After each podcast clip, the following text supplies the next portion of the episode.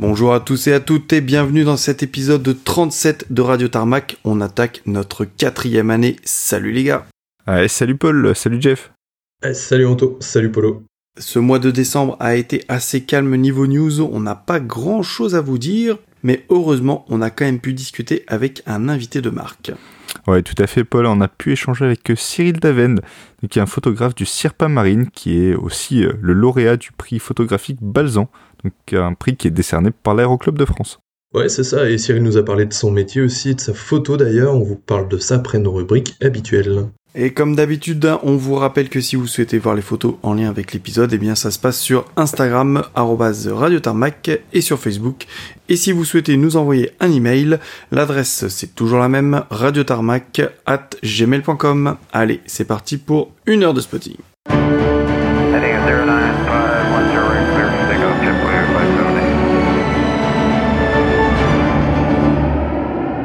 La seule et unique grosse news de ce mois de décembre, donc c'est une page qui s'est tournée dans le monde des ravitailleurs français, donc pour l'armée de l'air aussi. Et c'est donc encore un quadri-réacteur qui disparaît malheureusement, puisqu'après 59 ans de service, le dernier des 11 C-135 FR a été retiré du service. On va repartir dans les années 60, au moment où la France euh, du général de Gaulle souhaite s'équiper en ravitailleur. Le meilleur candidat à l'époque est choisi donc avec l'avion de transport C-135 Stratolifter, donc l'américain Boeing, donc un dérivé du 707. Les avions qui sont destinés à la France porteront l'identification de C-135F et des modifications seront ensuite apportées au Stratolifter puisque la version F va se distinguer par sa cellule qui peut transporter 9 palettes ou bien une centaine de passagers ou encore 40 blessés en configuration Evasan. Deuxième différence, le C-135F ne dispose pas d'APU. Au total, c'est 12 appareils qui seront commandés et 11 qui seront modernisés entre 1985 et 1989. Les moteurs J57 seront remplacés par des CFM56, les ailes seront aussi renforcées et un APU ajouté et le cockpit sera lui aussi modernisé. Les C135F deviennent ensuite des C135FR, R pour rénover donc. Nouvelle modernisation en 1993 avec l'ajout d'un pod de ravitaillement à l'extrémité de chaque aile qu'on connaît bien maintenant. Pour compléter et renforcer sa flotte de C-135, l'armée de l'air décide d'acheter en 1994 trois KC-135 Stratotanker auprès du US Air Force. Ces trois machines d'occasion seront elles aussi modernisées pour devenir des KC-135R. Le 6 octobre 2020, le premier C-135FR est retiré du service après donc 36 000 heures de vol et surtout l'arrivée du premier A330 MRTT Phoenix.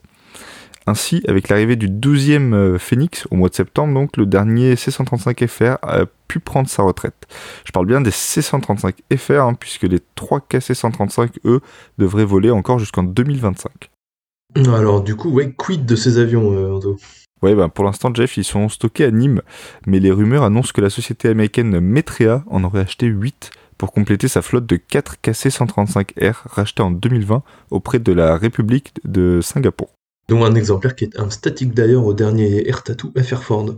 Ouais, tout à fait. Ça, c'est plutôt rare. Ils ont, ils ont eu de la chance, les, les vénards, on va dire. Et du coup, bah, on ne sait pas encore quels sont les 8 C-135 FR français qui sont impliqués, et ni quand ils seront envoyés aux États-Unis, ni s'ils seront envoyés aux États-Unis d'ailleurs. Mais on espère que la France euh, en gardera en tout cas un ou deux à mettre dans un musée ou peut-être en pot de fleurs à Istres. Ouais, on espère qu'on va garder quand même une machine parce que c'est vraiment assez iconique. Allez, je vais passer maintenant aux mises à jour des meetings car euh, comme tous les ans, les patrouilles américaines et les solos américains ont dévoilé leur planning pour l'année qui arrive. Alors on parle ici hein, des deux grosses patrouilles américaines hein, que sont les Blue Angels de l'US Navy et les Thunderbirds de l'US Air Force et on a aussi la patrouille canadienne des Snowbirds. Au niveau des solos, bah, on a une ribambelle de solos hein, avec le F-16, le F-22, l'A-10, le F-35, le F-35B des Marines, le MV-22 Osprey et pour finir le CF-18 Eh bien, c'est le calendrier de ce dernier qui a une date pour nous, puisque le solo canadien se présentera du 19 au 21 juillet au Royal International Air Tattoo de Fairford en Angleterre. Ouais, et on se rappelle que la dernière apparition euh, du CF-18 canadien, elle remonte en Europe à 2018 déjà. Ouais, pour le reste, hein, aucune machine ne traversera l'Atlantique pour venir se présenter en Europe, sauf peut-être le F22 Raptor Solo Display qui a une date ouverte le week-end du 20-21 juillet, qui est du coup le week-end du RIAT. Les Anglais seraient-ils en discussion avec l'US Air Force pour faire venir le Raptor Solo Display? J'espère, mais bon, on va pas trop y croire quand même. On sait jamais, hein, Paul. Le F-35, par exemple, à Ostrava, il a été annoncé une semaine avant. Pour Tanagra, avec la Grèce, c'était la même chose. Donc bon, on n'est jamais à l'abri d'une surprise venant des États-Unis. Et du coup, bah, pour repartir sur le CF-18 canadien, bah, c'est une très bonne nouvelle, hein, puisqu'en plus, euh, un des thèmes euh, du RIAD de cette année, c'est les 100 ans de la force aérienne canadienne. C'est ça, donc on peut s'attendre à voir quelques machines canadiennes en plus du CF-18, notamment en statique. On peut penser au CC-177 ou encore au CC-130, voire même un CC-295 en livraison depuis Séville. Ouais, je mettrais même une petite pièce sur le tout nouveau CC330 Husky. Ouais, ça encore, je crois qu'ils sont encore en aménagement, mais on pourrait, hein, on sait pas. Hein. Et puis les Canadiens n'ont pas fini de nous régaler puisqu'ils ont déjà annoncé une livrée spéciale pour célébrer leur anniversaire. Ouais, hein, ça fait plaisir parce que les Canadiens, ils avaient arrêté de peindre leur solo depuis déjà 2-3 ans, donc euh, bon, ça va être pas mal de plus d'aller voir des meetings au Canada d'ailleurs. Ouais, retour aux traditions, hein, surtout que les livrées canadiennes sont souvent magnifiques. Hein. On se rappelle tous du CF18 rouge Canada 150 de 2017 qui était juste splendide. Bref, cette année le thème c'est donc les 100 ans de la RCAF et les croquis de la livrée ont été dévoilés. L'avion devrait être bleu nuit sur l'extrado et gris avec une grosse feuille d'érable rouge sur l'intrado. De multiples détails vont sûrement apparaître, mais il va falloir attendre de voir l'appareil peint pour le découvrir. Ouais, bon, par contre, un, des autres thèmes du c'est les 50 ans du F-16, et là, malheureusement, les Américains font un peu défaut. Ouais, exactement. Hein. C'est l'autre point que je voulais relever, c'est que tous les ans, hein, le RIAT a des thèmes, et cette année, les thèmes sont donc les 100 ans de la RCF, repousser les limites aériennes et spatiales, les 75 ans de l'OTAN, et donc les 50 ans du F-16. L'avion de combat le plus vendu au monde fête ses 50 ans, et pas mal de pays d'Europe utilisent une partie des 4600 cellules produites. On peut donc s'attendre à une belle collection de F-16 en juillet à Fairford. Ouais, c'est clair, hein, il y aura sûrement du solo belge, du grec, du turc en vol, et puis au sol, on aura forcément de l'américain, du hollandais, du portugais, voire même du roumain, bref, ça ferait un bel alignement de dérives. Et oui, et puis les grands absents de cet anniversaire, bah ça sera les Thunderbirds, hein, la patrouille de l'US Air Force qui opère elle aussi sur F-16 justement. Pareil hein, pour le F-16 solo display américain qui ne fera pas le déplacement. Bon après, euh, ce que tu nous en as dit le mois dernier, c'est peut-être pas plus mal au final. Ouais, c'est vrai qu'il risquerait de se faire un peu humilier et de finir avec les yeux rouges, le pauvre. Hein. Ouais, déjà que les Italiens vont faire une tournée aux États-Unis, il faudrait pas trop les enfoncer, les pauvres. Ils risqueraient de se vexer ensuite. Ouais, c'est clair. D'ailleurs, le calendrier euh, nord-américain de leur tournée a été publié. Hein. Neuf week-ends de meeting entre fin juin et fin août. On notera les plus connus hein, comme Bagotville ou Cold Lake au Canada. Puis aux États-Unis, ça va être du Los Angeles, du Milwaukee ou encore du New York. Bon, maintenant les mauvaises nouvelles. Hein. Alors déjà, on a appris que le spotter dead de l'exercice turc Anatolian Eagle 2024 est annulé. Alors cet exercice est ultra connu hein, pour offrir des conditions de photo complètement folles. L'exercice n'est pas annulé uniquement le spotter day puisqu'il n'aura pas lieu à Konya comme d'habitude car la piste sera en réfection. Du coup, les unités participantes le feront directement depuis leurs bases respectives. Deuxième bad news, hein, c'est l'annulation du Flying Legend 2024. L'info a été donnée sur les comptes de la Fighter Collection sans plus de raison à part des problèmes d'organisation. On espère que le plus gros meeting anglais de Warbird reviendra pour 2025. Allez, merci Polo, et on enchaîne tout de suite avec les débuts d'exploitation. Et alors, un petit tournant ce mois-ci, on commence avec Transavia Hollande et la livraison de son tout premier Airbus A321 Neo le 19 décembre. Il s'agit du PHYHZ, le premier des 7 A321 Neo qui ont été commandés par la compagnie. Il a été livré depuis les usines Airbus d'Hambourg vers Amsterdam. La compagnie des Pays-Bas n'est donc plus une compagnie tout Boeing et Transavia France devrait quant à elle recevoir son premier A320 Neo en janvier 2024. Pas en Roumanie maintenant avec un tout nouveau type d'avion pour la compagnie roumaine Sky qui vient de recevoir son premier A330. Il s'agit du YRKID. Il s'est posé à Bucarest le 19 décembre. La compagnie a reçu ses droits pour opérer vers les États-Unis mais elle parle aussi d'utiliser cet appareil vers l'Asie D'après son récent communiqué, High Sky entend bien pallier le manque de vision long courrier de la compagnie nationale roumaine Tarom depuis le retrait de ses A310. Enfin, on n'est pas encore dans le début des exploitations, mais Air India a reçu son premier A350 quelques jours avant Noël, le 23 décembre exactement. Il s'agit du VTJRA, qui est donc le premier des 20 A350 commandés par Air India, et qui est un des ex-A350 commandés par Aeroflot. C'est aussi le premier avion long courrier de la compagnie qui porte la nouvelle livrée Air India et il faut dire que vue en vrai, elle est beaucoup plus jolie que sur le papier, je trouve. Les premières destinations de l'avion n'ont pas encore été révélées par contre, mais il devrait d'abord être utilisé sur le réseau domestique pour des vols, on va dire, de familiarisation. Air India devrait recevoir 4 autres A350 d'ici le 31 mars, dont deux sont déjà en livrée Air India à Toulouse merci Jeff et je confirme la livrée euh, Air India sur A350, elle est vraiment vraiment pas mal. Euh, voilà, j'étais plutôt sceptique au début en, la voyant sur papier, mais faut dire qu'elle est vraiment pas mal même plutôt. Moi je passe aux fins d'exploitation avec euh, bah, ce mois-ci la compagnie bolivienne Boliviana d'Aviation, donc c'est plutôt facile pour la nationalité vu que tout est dans le nom. Et cette compagnie a retiré le dernier de ses 4 767-300 ER. Bon, on l'avait, vu arriver hein, puisque Boliviana avait reçu euh, récemment 3 à 330 200 d'occasion pour se moderniser, dont deux qui sont partis de Châteauroux d'ailleurs. Si vous nous avez un peu suivis, on, en a parlé ici. Et la moyenne d'âge des 330 est donc de 9,6 ans contre 28,6 pour les 767 qui sont euh, désormais stockés en Californie et au Mexique.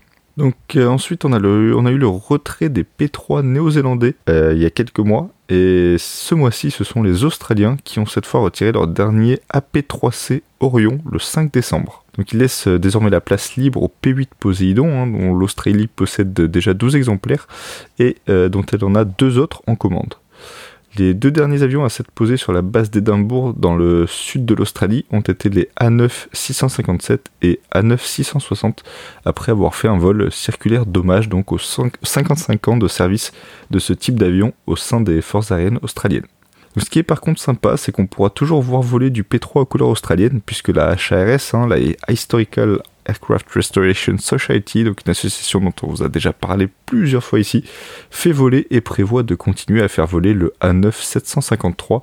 Et ça, c'est plutôt cool, en espérant qu'ils reçoivent du coup un bon stock de pièces de la part de l'armée pour pouvoir le maintenir en vol le plus longtemps possible. Dernier mot sur les retraits de flotte, la compagnie euh, écossaise Loganair devrait retirer ses SAP 340 le mois prochain, donc les 20 et 21 janvier exactement, après 24 ans de service au sein de la compagnie pour commémorer ce retrait, la compagnie propose des vols touristiques autour de la côte écossaise à bord d'un SAP 340 ils sont proposés au tarif de 100 euros pour 45 minutes de vol, donc c'est plutôt correct, avec un sac de goodies qui est inclus. Et je trouve que c'est une initiative qui est vraiment sympa. Ouais, hein, toutes les compagnies devraient faire ce genre d'opération pour un retrait de flotte, hein, je trouve ça vraiment top. Ouais, carrément. Moi, je, trouve aussi que c'est vraiment intéressant. Quand Air France avait fait, fait ça pour ces 747 et KLM également, c'était vraiment sympa. Donc, Ouais, et puis ça doit être l'occasion d'avoir une flamme Loganair, et ça, c'est pas peu dire. c'est clair. Allez, euh, quelques brefs pour finir. Un Cubana qui a de nouveau un Ilyushin 96 en service. Skygate qui reprend ses opérations elle aussi avec un Ilyushin 96-400T. Les Slovènes ont reçu leur premier euh, C-27 euh, Spartan. Les Sud-Coréens ont aussi craqué sur le C-390 d'Embraer. KT Cargo qui a commandé de l'A350F pour remplacer ses 747 les Coast Guard américains hein, dont on vous parlait le mois dernier, eh bien malheureusement vont commencer le remplacement de leur MH65 Dolphin par des MH60 Jayhawk. Et pour finir, l'Argentine est en négociation pour offrir deux hélicoptères Mi-171 à l'Ukraine. Allez, on va tout de suite passer aux nouvelles livrées.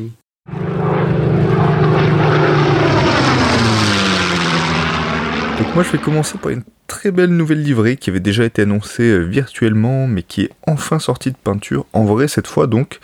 Il s'agit de la livrée de Céleste, la compagnie bretonne donc qui est basée à Morlaix et c'est le CRJ1000 FHMLA, le seul appareil de la compagnie pour l'instant qui a été peint en vert et jaune et baptisé B de Morlaix.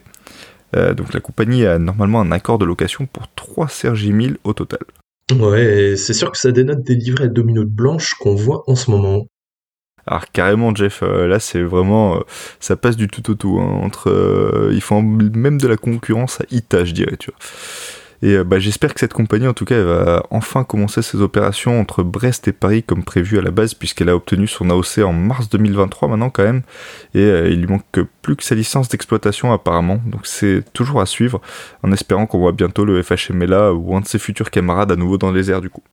Ouais, et franchement, quand on voit la lumière qu'il y a en Bretagne, franchement, ce type d'avion, ça doit donner de sacrés beaux clichés. Allez, moi j'enchaîne avec les nouvelles décospées pour Emirates, enfin encore une, j'ai envie de dire. Ouais, c'est vrai qu'Emirates est une des compagnies qui nous sort le plus de décospés, ou en tout cas de, de stickers sur ses avions, je pense. Ouais, je pense aussi que c'est vraiment cool pour les spotters. Par contre, donc cette nouvelle déco a été créée pour marquer les progrès et les réussites de l'exploration spatiale des Émirats Arabes Unis, et c'est donc tout naturellement qu'on retrouve un astronaute en combinaison spatiale. Je pense qu'il s'agit d'ailleurs du sultan Al-Neyadi, qui a été le premier astronaute émirati à effectuer une sortie dans l'espace en avril dernier. Il a été peint pour info sur l'A380 immatriculé A6EOC. Allez, je vais enchaîner avec une autre décospé, mais côté militaire cette fois, sur un CL415 de la force aérienne grecque. Ouais, les décos sur Canadair, euh, bah, c'est beaucoup plus rare que sur la 380 là par contre. Ah ouais, carrément, et c'est sur le CL415 2053 du 383e escadron qui a été peint à l'occasion des 20 ans de l'escadron, avec plusieurs stickers en grec qui veulent dire 20 ans, et la date 2003-2023. Le symbole de l'escadron a aussi été rajouté sur le fuselage, en espérant que la déco tienne et qu'il vole à la Athens Flying Week cette année avec un peu de chance, ceux qui s'y rendront pourront le voir. Ouais, merci Paul. Et d'ailleurs, les Grecs ont aussi perdu un T de Buckey malheureusement ce, mois-ci. Donc euh, voilà, j'espère qu'on pourra eux aussi les voir à la Athens Flying Week. Et bah écoute, merci, ça conclut les livrets spéciaux. On va passer aux visiteurs exotiques maintenant. Allez, on part tout de suite à Bordeaux où le 6 décembre, on a eu le droit d'un petit passage en vol d'entraînement du Falcon 7X de l'armée de l'air belge, immatriculé OOFAE. Il est arrivé depuis Figari. Ensuite, les 9 et 10 décembre, l'arrivée d'un C-130 de l'armée royale marocaine, le CNAOM, j'ai envie de dire le fameux d'ailleurs, parce qu'on a tendance à le voir un peu partout en France, qui est arrivé d'ailleurs à Bordeaux sous une superbe lumière. Le 22, arrivée nocturne malheureusement du 747-400 de Network Aviation, le TFAKE, il repartira le lendemain très tôt. Et enfin le 28, passage du magnifique 330 de la RAF, le ZZ336. On descend à Toulouse maintenant où deux appareils assez rares sont arrivés le 6 décembre. Il s'agissait tout d'abord du 220-300 de la compagnie nigériane Ibom Air, le 5N CDA, il est arrivé depuis l'aéroport de Mirabel à Montréal, où sont produits donc les A220, avant de repartir le lendemain vers Abuja au Nigeria. Deuxième appareil très sympa, un Beech 1900C de l'armée égyptienne, le SU-BKW, qui lui est arrivé depuis Brindisi en Italie et reparti sur Mont-de-Marsan le lendemain assez tôt. Ouais, d'ailleurs Jeff euh, a noté qu'il était aussi passé sur Mont-de-Marsan le 6 décembre. À Toulouse toujours, mais le 7 décembre, arrivé du 747 cargo de la Dubai Airwing, le A6 GGP. Il est arrivé de Stansted et est resté deux heures au sol environ. On continue toujours dans le sud, le 14, arrivé de la 330 de China Southern Airlines, immatriculé B6516, arrivé d'un beau triple set aux couleurs d'Azur Air Ukraine qui appartiendrait désormais à Skyline Express Airlines. Cet avion était stocké, ou plutôt sûrement bloqué en Ukraine depuis le début de la guerre, et il a été exfiltré le 19 décembre pour s'envoler vers Tarbes, donc sûrement pour y être stocké en sécurité. Enfin, on remonte à Rennes, où le 11 décembre sont les Merlins de la RAF qui étaient descendus fin novembre et qui sont remontés. Après un stop à Bordeaux, ils referont encore du fuel à Rennes avant de rejoindre l'Angleterre. Enfin, c'est le 13 décembre où on a eu un passage du 321 de Privilege Style, le EC OCT. Ouais, merci Jeff. Euh, moi je vais continuer avec Châteauroux. Le 7 décembre, il y a eu l'arrivée d'un C-130 de la force aérienne du Bahreïn, le 702. Il est reparti le lendemain. Et le 7 aussi, il y a eu un autre C-130, mais canadien cette fois, le 130-603. C'est souvent le même qui pose à Châteauroux. Le 19 décembre, euh, ça c'était une super journée aussi là-bas. Euh, il y a eu l'arrivée du 747 4K BCI de Silkway, qui est toujours une grosse partie de la livrée Skygates d'ailleurs. Un poil plus tard, il y a eu une arrivée d'un C-17 de l'armée des Émirats Arabes Unis le 12-28. Et ensuite, il y a eu le départ du 9H Big, la 340 d'Eric Charter qui est parti pour Barcelone. Et en fin de journée, il y a eu un C-130 de l'armée grecque, le 747, qui est arrivé depuis Clermont-Ferrand cette fois. Donc euh, on pense qu'il a dû se dérouter là-bas pour euh, je ne sais quelle raison et ça a dû être une belle prise pour les Clermontois en tout cas. C'était déroutement suite à des problèmes météo sur Châteauroux d'ailleurs. Ok, ok, c'est toujours bon à savoir. 20 décembre ensuite, il y a eu l'arrivée d'un C-130 euh, de l'armée du Bahreïn, encore le 702. Il est reparti le lendemain sur le Caire et on aura aussi eu le 20 deux Antonov 26, le URCQV et le URCQE. Ensuite, on part sur Marseille avec le passage d'un C-130J de l'armée canadienne le 9 décembre. Il s'agissait du 130-603. Donc, il arrivé de Glasgow et il devait repartir vers l'Afrique, mais il a eu une panne qui l'a contraint à revenir se poser à Marseille. Donc, euh, devenu pour le prix d'un, on va dire, pour les spotters marseillais. Ça, c'est plutôt cool. Le 21 décembre, il y a eu le passage du TT ABC, le MD-80 de la République du Tchad, que vous commencez à connaître, dont on vous parle souvent, et qu'on n'arrive toujours pas à voir, et ça, ça commence à faire un peu rager. Il était sur son trajet euh, habituel entre Bâle et N'Djamena. Le lendemain, le 22 décembre, il y a eu un très court passage du G450 du gouvernement du Gabon, le TR-KSP, qui est arrivé de Lyon, et il est reparti juste après sur Libreville. Ensuite, un peu plus à l'est, euh, Toulon, donc euh, avec un mois assez calme pour eux, on a noté le 12, le passage du MD900 Explorer euh, de Luxembourg Air Ambulance, donc le Helix HSR dont on vous a déjà parlé. c'est un MD900 dont il faut profiter rapidement, car il devrait bientôt être remplacé par des H145. Le 18, il y a eu un NH90 hollandais qui est venu passer la nuit à hier et il est reparti le lendemain. C'est tout pour Toulon, on passe euh, encore un peu plus à l'est avec Nice. Et le 8 décembre, il y a eu le passage d'un Beach de la Royal Air Force, le ZZ 507. Le 17 ensuite, il y a eu le départ d'un C-17 canadien qui est arrivé quelques jours plus tôt. Et le 20 décembre ensuite, il y a eu une visite d'une famille saoudienne avec à noter donc un C-130H de l'armée de l'air saoudienne, le 1604 et la 330-200 à Jet Sky 2 qui est maintenant propriété d'Alpha Star Aviation depuis fin 2022. Allez, moi je vais repartir un peu à l'est euh, avec une très très belle visite à Chambéry le 18 décembre, puisque deux Fireboss, les avions de lutte anti-incendie, se sont posés en fuse stop. Ils arrivaient d'Espagne et ils remontaient vers le nord. Ouais, exactement. Hein. Rappelez-vous, le mois dernier, on avait parlé de Cargolux qui se lançait dans la lutte anti-incendie. Eh bien, les deux machines ont fini là-bas pour intégrer la flotte de Aquarius Aerial Firefighting. Exactement, à la branche de lutte anti-incendie dirigée par euh, Cargolux. On passe à Lyon le 6 puisque Royal Jordanian a upgradé sa rotation avec le 787 JYBAF. Le 15, belle surprise aussi à Lyon, même si la rotation s'est faite de nuit puisque c'est l'A300 Fret 4L EFC de Easy Charter qui porte encore son ancienne livrée mexicaine d'Aero Union. On part sur Lyon-Bron hein, avec le Chinook de la RF, le ZD 574, qui est venu passer la nuit du 5 au 6 à Lyon-Bron, mais problème technique au départ, et du coup il restera à Lyon jusqu'au 11 décembre. On part sur Vatry où on ne vous parlera pas hein, de la 340 de Legend, mais plutôt du 4 décembre avec l'arrivée tôt le matin, là aussi de la 300 B4 Cargo, le 4L EFC de Easy Charter. Le 9, c'est le 747 cassant de Mesk Air qui a fait un passage, c'était le 9H MSK. Et pour finir, le 27, c'est l'Ilyushin 76 de Silkway, le 4 case AZ100 qui fera une rotation. Sur Charles de Gaulle, le 2 décembre, on a noté l'arrivée du CS TSX à un 777-200 ER de Highfly en provenance de Samarcande et qui est reparti sur Lisbonne. Bâle maintenant avec une première visite sur Bâle pour cet IMAT mais pas pour cet avion. Je veux parler du P4 HBJ. Il s'agit donc bien du A7 HBJ qui a été réimmatriculé en P4 et qui a maintenant le code d'Aruba.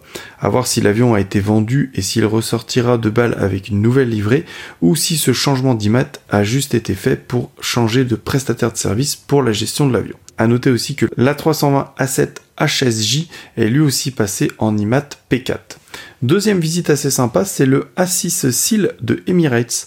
Alors en soi, un triple 7 euh, de Emirates, il n'y a rien de rare, sauf que le A6 SEAL, eh bien avant, portait la livrée gouvernementale d'Abu Dhabi, et c'était un triple 7 BBG. Il est donc maintenant aux couleurs d'Emirates, du coup, faut-il en voir un signe? Ouais, c'est un peu comme les avions Qatar Amiri qui portent les couleurs de Qatar Airways. Ouais, à voir si c'est pas pour de la discrétion. En tout cas, je sais pas, mais merci à Ludovic, hein, aka Out of Stream, qu'on avait déjà interviewé. Hein. Rappelez-vous, c'est celui qui avait visité la Corée du Nord, qui a pointé cette petite mise à jour de livret. On part en Suisse, à Genève, avec au début du mois, le 3, l'arrivée du Falcon 7X A0707 de la force aérienne indonésienne, et j'espère que vous avez pu l'avoir, ami genevois, car l'avion a changé de propriétaire et il est devenu le FHJCP. Le 7, on a eu l'arrivée du 747 de la Dubai Air Wing, le A6 HRM. Il repartira le 9. Le 10, arrivée du Falcon 7X de l'armée grecque, immatriculé 273. Le 11, on a eu le départ de l'A340 HZ Sky 1. Et pour finir, le 27, c'est le 767-300 de Sky Taxi, le SPMRG, qui est arrivé du Guatemala. On part en Belgique à Bruxelles avec une belle prise au début du mois le 10 décembre d'un C-130 de l'US Navy, c'était le 16 92-25. Et à Liège, pour finir, le 8, ils ont aussi eu le droit à la visite de l'Ilyushin 76 de Silkway, le 4K AZ100 qui est reparti sur Doha. Et pour finir, le 13, ils ont eu le passage de l'A330 N819CA de la compagnie américaine nationale. Écoute, merci Paul. Oui, ça a été plutôt calme en ce mois de décembre, mais bon, c'est pas grave, c'est normal, on sait que c'est la fin de l'année. Donc, euh, eh ben, écoute, maintenant on va passer à notre dossier du mois avec Cyril, le photographe du Sherpa. Allez, ce mois-ci, on vous avait promis une belle interview. Eh bien, voilà, nous avons Cyril avec nous. Alors, Cyril est un photographe, mais un photographe un peu particulier puisque c'est son métier au sein de la Marine nationale. Bonjour Cyril. Bonjour. Alors Cyril, euh, tu es euh, photographe au sein de la marine, au sein de l'institution. Du coup, bah, on a envie que tu nous racontes tout ça. Alors, euh, il faut savoir que donc à la base, dans la marine nationale, au moment où je me suis engagé, il y avait une spécialité donc qui s'appelait photographe audiovisuel, qui comprenait donc une formation dans la photographie et une autre partie dans, dans, tout ce qui était domaine audiovisuel, c'est-à-dire production de, produits de type reportage vidéo, ce genre de choses. et aujourd'hui, il s'avère que n'a plus en fait une spécialité, mais ce qu'on appelle une filière. On recrute seulement en interne au sein de, de, des forces de la marine dans toutes les spécialités euh, en tant qu'officier marinier. Donc officier marinier, pour ceux qui ne le savent pas, c'est l'équivalent de sous-officier dans l'armée de terre ou euh, l'armée de l'air. Et euh, donc en général, c'est des personnels qui ont d'abord travaillé dans les forces dans d'autres spécialités. Ça peut très bien être dans tout ce qui est informatique, ça peut très bien être fusier marin, comme aussi euh, artilleurs, euh, tout, tout, tout, type de spécialité qu'offre la marine pour les officiers mariniers. Donc, à l'issue de, de, leur première expérience dans leur spécialité, euh, on leur offre la possibilité comment, de, de, participer en fait à un concours et de, de, pouvoir travailler dans la marine nationale en tant que photographe. Ouais, non, du coup, j'allais te demander, bah, du coup, euh, en quoi ça consiste en fait d'être photographe au CIRPA justement pour la marine? Alors déjà, il faut savoir que le CIRPA, euh, c'est une entité qui commande en fait la communication dans, dans les armées. Donc, ça s'appelle le Service d'information et de relations publiques des armées. Donc il y a un CIRPA dans chaque armée, euh, que ce soit l'armée de l'air et de, l'espace, euh, l'armée de terre, mais aussi la marine. Et je crois même que dans la gendarmerie, ils ont l'équivalent du CIRPA aussi. Euh, et donc le CIRPA, c'est lui qui va commander tous les, les acteurs de la communication. Donc ça va de l'officier de communication en passant aussi par euh, les officiers de relations publiques et les photographes. Donc les photographes, euh, nous, euh, on a toujours donc un, double bagage, hein, un bagage de, de photographe pur, reporter. Hein. on, dit souvent qu'on est des reporters, pas seulement des photographes. Et on a aussi donc une spécialité, enfin on est spécialisé aussi dans tout ce qui est réalisation de produits audiovisuels. Mais du coup, tu es rattaché à un bâtiment ou à une base ou euh, comment ça se passe? Ou alors tu es par exemple, je sais pas, à Paris on te on on t'envoie à droite à gauche en fonction de, de l'actualité? Alors, dans le fonctionnement de la Marine nationale, il faut savoir que la Marine nationale a quand même une grosse mission de, protection des, zones euh, économiques exclusives et, des zones maritimes en fait de la France. Et euh, donc, euh, si on prend d'un point de vue géographique, la Marine dispose de deux grands ports que vous connaissez certainement, Toulon et Brest. Vous avez aussi Cherbourg qui s'occupe de toute la partie Manche-Mer du Nord. Et donc, euh, le fonctionnement de, des, on va dire des poules de photographes ou de reporters de la marine sont situés dans ces, dans ces ports essentiellement. Donc euh, vous avez un, ce qu'on appelle un groupe image euh, à Cherbourg, un groupe image à Brest et un groupe image à Toulon. Et au-dessus de ça, on a le commandement du CIRPA, donc, euh, qui lui donne les missions à ces différents groupes images et qui est situé à Paris. D'accord, c'est un peu plus clair. Et du coup, en parlant des groupes images, est-ce que chaque personne en fait fait de, tout? Chaque personne est photographe, peut aussi faire des vidéos, peut faire de la prise de son? Ou est-ce que euh, il y a des spécialités? Est-ce que toi, par exemple, tu peux faire de la vidéo et de la photo, ou est-ce que tu fais vraiment que de la photo? Alors, euh, dans la formation initiale, on apprend d'abord à être des techniciens purs. C'est-à-dire, euh, on est des capteurs d'images. Donc, on, on, va nous apprendre à, à, faire de la photographie. on va nous apprendre à faire de la captation vidéo, donc ce qu'on appelle cadreur dans le, dans le civil. Et derrière, euh, la partie plus euh, rédaction, réalisation, est quelque chose qu'on va acquérir dans un cursus secondaire, donc à un niveau supérieur. Donc en fait, dans un premier temps, toi, tu vas ramener des images brutes qui vont être traitées par d'autres personnes en fait Alors non, elles sont, nous on les traite directement, c'est-à-dire que dans notre formation de photographe, surtout avec les moyens d'aujourd'hui, moi quand je me suis engagé, je me suis engagé donc en 2003, euh, on était encore à l'argentique, euh, donc on faisait du traitement photo euh, avec les, anciennes techniques. Aujourd'hui, pour ceux qui, ceux qui connaissent bien la photo, le domaine photographique, on utilise essentiellement Lightroom, qui est le logiciel un peu, un peu spécialiste dans le domaine. Et, et nous, on va capter notre image sur la mission qui nous aura été commanditée. Et derrière, en fait, on va la traiter, on va l'archiver et la légender. D'accord. Et après, elle sera utilisée, euh, si besoin, euh, peut-être même dans plusieurs reportages, en fait. Tout à fait. On a, euh, a aujourd'hui un outil qui est très intéressant, qui, qui est ouvert d'ailleurs à tous, hein, avec forcément des, des, autorisations plus ou moins importantes suivant le domaine dans lequel on travaille, mais qui s'appelle la médiathèque de la Marine nationale, que vous pouvez retrouver sur Internet, et dans lequel on va mettre la plupart de nos, de nos reportages. C'est des reportages donc, qui vont être liés à des demandes spécifiques en communication, mais ces, photographies-là, forcément, elles n'ont pas qu'une seule utilisation. Elles peuvent être utilisées dans le domaine de l'actualité sur un moment donné, mais on peut très bien, euh, sur un projet à plus long terme, euh, les réutiliser et, euh, et peut-être les exploiter différemment. du coup, pour prendre un, cas concret, quand tu parles de reportage, par exemple là, l'actualité, j'entends dans la marine nationale en termes d'aéro, c'est la rentrée du H160 en flotte. Du coup, vous, vous avez probablement dû couvrir cette entrée en flotte. Comment ça se passe? C'est-à-dire que vous êtes allé là-bas et vous avez écrit un papier, vous avez juste fait des photos et, c'est d'autres personnes qui gèrent le, papier, ou alors le reporter qui est envoyé là-bas, il fait tout de A à Z? Alors tout dépend de la mission. Dans ce, dans ce cas précis, on est quand même sur, euh, sur un, élément qui est nouveau pour la Marine nationale. Donc euh, on a des officiers de communication qui sont euh, employés dans ce, dans ce but de faire notre reportage. Euh, donc, par exemple, pour l'arrivée du H160, c'est eux qui vont avoir des liens avec, euh, par exemple, Airbus ou qui vont avoir qui vont avoir des liens aussi avec tous les acteurs de la marine qui vont œuvrer pour pouvoir mettre en œuvre ce nouvel hélicoptère.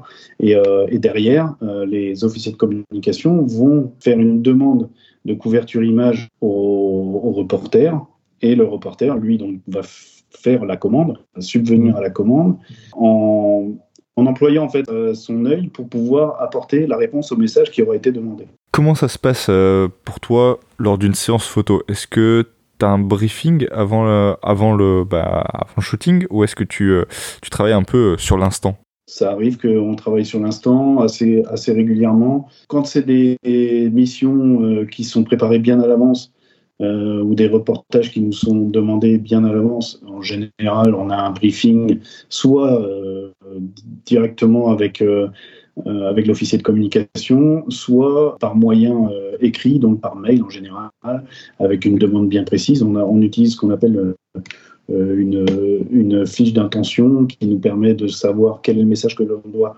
faire passer par rapport, à, par rapport, à, la demande, ce genre de choses. Et sur, par exemple, certaines missions, quand on est embarqué sur au, sein d'un bateau, on reçoit une liste euh, d'éléments sur lesquels on doit communiquer sur notre mission. Et euh, c'est à nous, derrière, d'étudier la faisabilité euh, de nos reportages et de aussi récolter un maximum d'informations pour pouvoir le retransmettre derrière à l'officier de communication qui, lui, n'est pas forcément sur la mission et qui sera chargé derrière de, de, faire cette communication avec les images qui auront été réalisées. Mais du coup, quand tu es sur un bateau, euh, alors je parle pas forcément du, du Charles de Gaulle, mais euh, ça peut être une frame ou autre chose. Combien vous êtes embarqué Genre il y a un seul, une seule, un seul photographe ou il y en a plusieurs? Et est-ce qu'on vous demande beaucoup de choses? Quelle est l'étendue de, de votre mission une fois à bord? Alors, euh, tout dépend du type de mission, mais si on reprend par exemple une mission de, sur le Charles de Gaulle, euh, donc du groupe aéronaval, euh, on va avoir énormément de communication à faire. Et déjà, en général, pour ce type de mission, on va plutôt prendre deux reporters images, dont un qui est reporter image supérieur, c'est-à-dire qui a, qui a reçu une formation en plus, comme je vous le disais tout à l'heure, qui lui permet de faire de la réalisation. Permettra aussi euh, du coup d'être euh, presque autonome avec l'officier de communication qui sera à bord pour pouvoir euh, subvenir à toutes les demandes qui sont faites au niveau national. Donc on va avoir le reporter image supérieur, lui sera en, lien direct avec tous les là, il y a la, grande hiérarchie en fait à bord, avec aussi l'officier de communication, et lui essaiera de retranscrire au mieux la demande en communication au reporter image qui réalisera en fait les, photographies ou, euh, ou les vidéos en conséquence. Et euh, en parlant de, plan de photo aussi, du coup, comment ça se passe? Est-ce que toi, tu as ton propre matériel? Est-ce que déjà quel matériel tu as? Tout à l'heure, tu me parlais de Lightroom pour les logiciels. Au niveau euh, niveau objectif et boîtier, qu'est-ce que qu'est-ce que tu as? Alors on a, on a la chance dans la marine nationale de, disposer de, de, matériel quand même très sophistiqué. Euh, on a la chance aussi d'avoir un suivi par des photographes au niveau de la gestion du matériel, ce qui nous permet de pouvoir commander euh, régulièrement et de mettre à niveau notre matériel, euh, on va dire peut-être tous les deux, trois ans. là, actuellement, moi, je travaille par exemple en photographie avec un D6 et un D5, et on a ce qu'on appelle la Sainte Trinité. C'est-à-dire, euh, pour les photographes à qui ça parle, c'est euh, en fait, on va avoir toute la gamme d'optiques euh, nécessaire pour pouvoir subvenir à nos, à nos, missions. Ça part du 14-24, 24-70 de 8, 70-200 de 8. Et après, derrière, on va avoir des optiques un peu particulières. on peut avoir des objectifs macro, comme le 105 macro. On va avoir aussi de la très longue focale, par exemple le 200-400 à ouverture 4. Euh, et on peut avoir aussi, par exemple, 600 mm à ouverture 4. Donc c'est des gros, euh, c'est des gros objectifs hein, qui prennent de la place, mais euh, ils sont employés en général sur des missions bien particulières. j'imagine, j'imagine la taille du sac photo en tout cas, ça doit être, doit être assez impressionnant. très lourd surtout. Quand on prend le D6, D5 par exemple, à eux seuls, ils font déjà plus de 3 kg, donc sans, le, sans les objectifs, donc ça monte très vite. Hein. Mais tu, parles euh, que vous avez des, des 600, euh, mais euh, qu'est-ce que vous faites avec du 600 Parce qu'entre guillemets, vous êtes toujours proche de l'action. Vous avez des accès, vous pouvez avancer assez vite. Quel, quel est l'intérêt d'avoir un 600 Justement, dans le domaine aéronautique, je pense que vous le connaissez aussi bien que moi. quand on est en fait, par exemple, à bord du porte-avions, on n'a pas forcément la chance toujours d'être au plus proche des aéronefs. Je prends l'exemple d'un Rafale Marine qui rentre de mission. Euh, si je veux l'avoir en assez gros plan euh, avant, son, arrivée sur le pont d'envol, euh, si j'ai pas un 600 mm, en fait, je, je pourrais même pas exploiter l'image. Donc, en général, le 600 mm, il va nous servir à ce genre de, photos. Et ça nous permet aussi, par exemple, bah, comme pour les spotters, hein, de pouvoir jouer en fait sur la profondeur quand on a plusieurs aéronefs ensemble. Donc là, tu es quand même en train de nous faire miroiter que tu peux pas te balader librement sur le porte-avions pour faire toutes les photos que tu veux. Ah non, ça serait trop simple. On a, on a des règles de sécurité très importantes à bord du, mm. du porte-avions. Hein, et euh, si vous reprenez la photo euh, qui m'a valu le, premier prix euh, cette année pour le, le, le, concours Jacques Balzan, c'est une photo. C'est ce que j'expliquais hein, quand j'ai reçu le prix.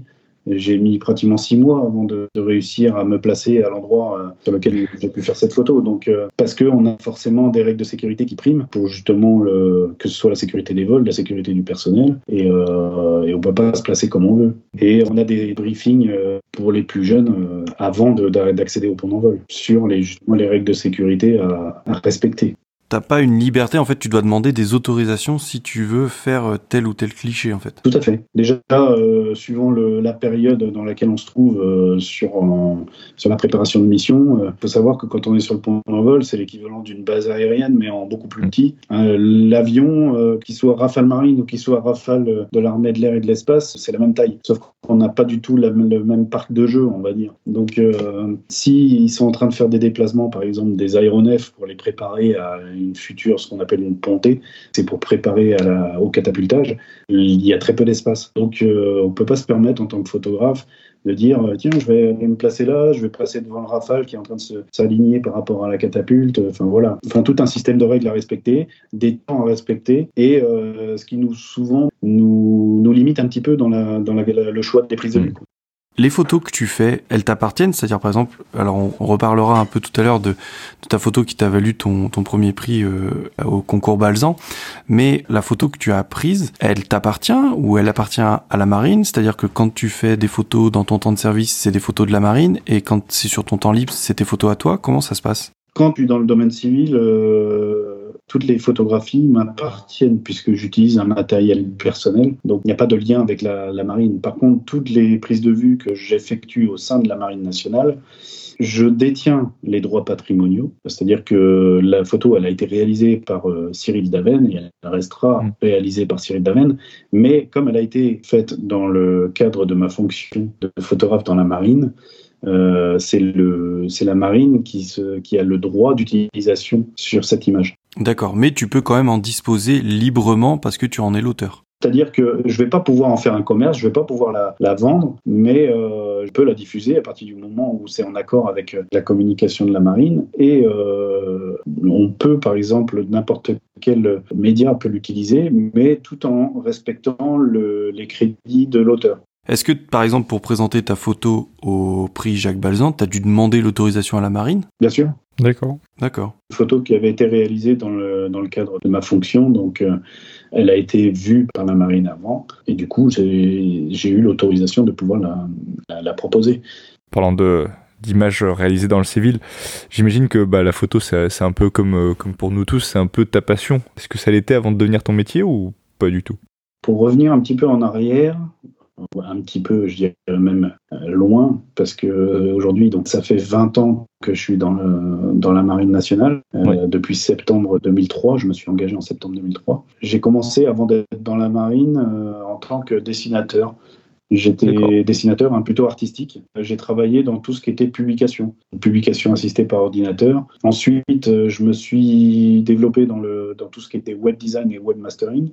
Et je suis tombé dans la période, donc début des années 2000, où, euh, on va dire que il y avait beaucoup de startups qui s'étaient lancées dans, tous ces domaines-là. Et malheureusement, euh, il y a certaines, euh, certaines entreprises qui ont eu plus de mal que d'autres. Et je suis tombé dans une période où, où il était très difficile de trouver un emploi dans ce domaine-là. Et mon père, qui était ancien marin de la marine nationale, qui était missilier de spécialité, une, spécialité qui n'existe plus aujourd'hui, m'a dit euh, pourquoi tu vas pas frapper à la porte de la marine pour, euh, pour voir s'il n'y a pas quelque chose dans ton domaine. Donc, il faut savoir que dans mon cursus euh, scolaire à appliqué, on avait aussi des heures de photographie. On, apprenait la photo. Et à l'époque, c'était encore de l'argentique. donc, du coup, je suis pour faire plaisir à mon père, hein, parce que bon, j'étais pas très militaire dans l'âme. Pour faire plaisir à mon père, euh, j'ai accepté d'aller voir un bureau de recrutement qui à l'époque s'appelait les BICM, qui aujourd'hui s'appelle les CIRFA. Et euh, c'est là où ils m'ont présenté la spécialité de photographe audiovisuel. Et au début, j'y croyais pas trop. Du coup, ça m'a fait plaisir. Je me suis dit, tiens, mon père, il avait pas tout à fait tort. Et euh, donc, j'ai proposé de ma candidature. Et je me rappelle encore, il m'a à l'époque, le conseiller en recrutement m'avait dit euh, bon, il faut que vous choisissiez euh, trois spécialités. Par rapport en fait à mon cursus, comme j'avais l'équivalent d'un bac, euh, j'avais un, brevet de technicien dessinateur maquettiste, donc c'était l'équivalent d'un bac technique. il m'a dit voilà, nous on a, plusieurs options pour vous, mais l'idéal pour vous, ça serait l'école de Mestrance. L'école de Mestrance, c'est l'école des, des, officiers mariniers, des futurs officiers mariniers. Il me dit il faut que vous choisissiez trois spécialités. Donc il me donne un fascicule avec les différentes spécialités euh, et qui correspondait un petit peu à, ce que j'avais appris en fait, dans, mon, dans mon cursus scolaire. Et, euh, Et là, il me parle d'informatique, enfin de plein de choses, et, et, donc de la photographie. Donc il me dit, est-ce que vous pouvez choisir trois spécialités? Écoutez, pour moi, ça va être simple, ça sera photo, photo, photo. Il dit oui, mais on peut pas faire comme ça. Il faut choisir trois spécialités différentes. mais moi, en fait, je vais pas choisir trois spécialités différentes puisque il n'y a que cette spécialité qui m'intéresse. Donc, vous mettez trois fois photo et comme ça, ça montrera aussi euh, ma motivation à faire photographe. Et, euh, et, du coup, il a accepté de le faire euh, avec un petit rire jaune à côté, mais il l'a quand même fait. Et au final, c'est comme ça que je suis rentré en tant que photographe.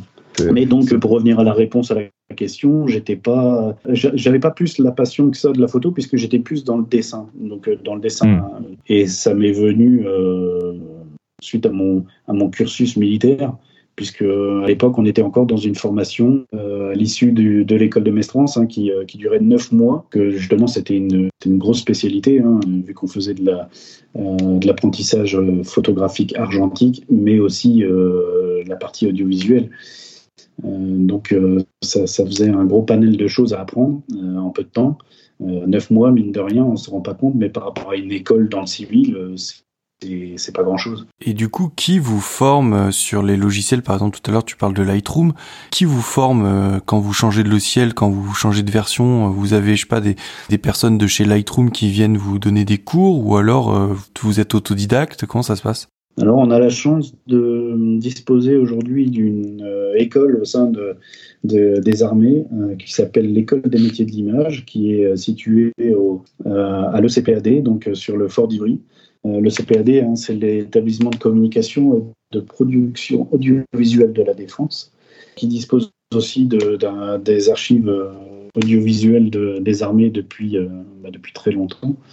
Et donc, euh, à l'ECPAD, vous avez donc l'école des métiers de l'image qui euh, évolue sans cesse sur, sur les nouvelles technologies et qui dispose de formateurs qui sont à même de pouvoir nous donner, nous inculquer en fait les bases pour pouvoir faire notre travail de photographe. Et on a des stages qui nous permettent aussi, qui sont insérés dans cette école, c'est des stages qui peuvent aller d'une semaine, enfin quelques jours, jusqu'à plusieurs mois, euh, et qui permettent de, parfaire en fait nos compétences dans certains domaines, comme euh, justement l'apprentissage, enfin l'évolution de Lightroom. Ça peut être aussi euh, l'utilisation de Premiere Pro, de After Effects, ainsi que par exemple Lumetri, qui est un, qui est un outil à l'intérieur de Premiere et d'After Effects qui permet de faire de l'étalonnage de nos images. Donc ça, c'est quelque chose qu'on n'acquiert pas hein, dès le départ et que, que l'on apprend euh, par la suite euh, mm. en évoluant en fait dans l'institution.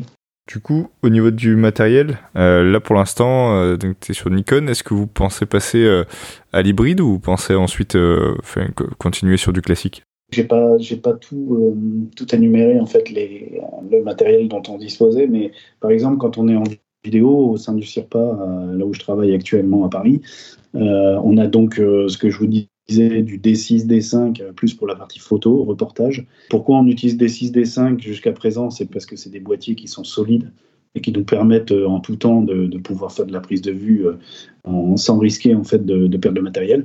Par contre, on a depuis peu de temps aussi la série Z. Actuellement, c'est Z6, Z, Z6 II. Et dans certains groupes images, ils commencent à être dotés de Z9, qui sont des boîtiers hybrides, l'équivalent de ce qu'on peut trouver chez Sony.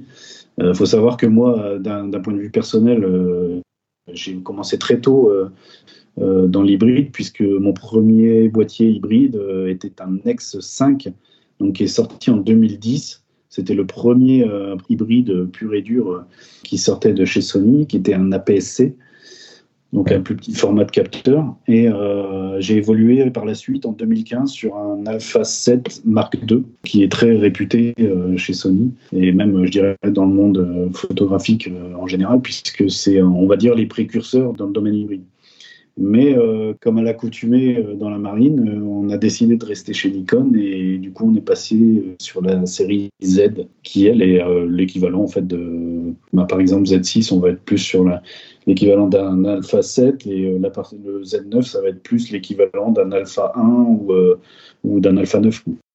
c'est un peu à l'inverse de, de ce que nous on fait dans le spotting. C'est, enfin, dans le spotting, il y a une grande communauté, euh, une grande partie de la communauté plutôt qui est sur Canon. Et oui, là, vous êtes sur, du, sur des choses que nous, on connaît moins, en tout cas. Moi, moi Nikon, je connais vraiment pas trop. Mais toi, tu, tu connais Paul? Non, pas trop. Non, pareil, je suis un canoniste pur et dur, mais euh, c'est vrai que bon, de toute façon, c'est kiff kiff. Hein, je pense que c'est c'est des oui, bien sûr, très haut de gamme. Hein.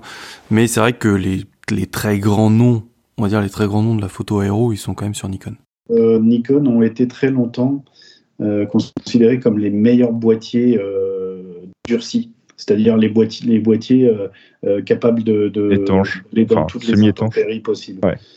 Euh, c'est pour ça d'ailleurs que beaucoup de reporters de guerre, quand je dis reporters de guerre, hein, c'est vraiment la spécialité de reporters de guerre, hein, pas dans l'armée, euh, étaient dotés de euh, Nikon parce que euh, c'est vrai que d'aller sur le terrain, il n'y avait pas de, avait pas de marque qui était aussi aussi bien développée dans ce domaine-là.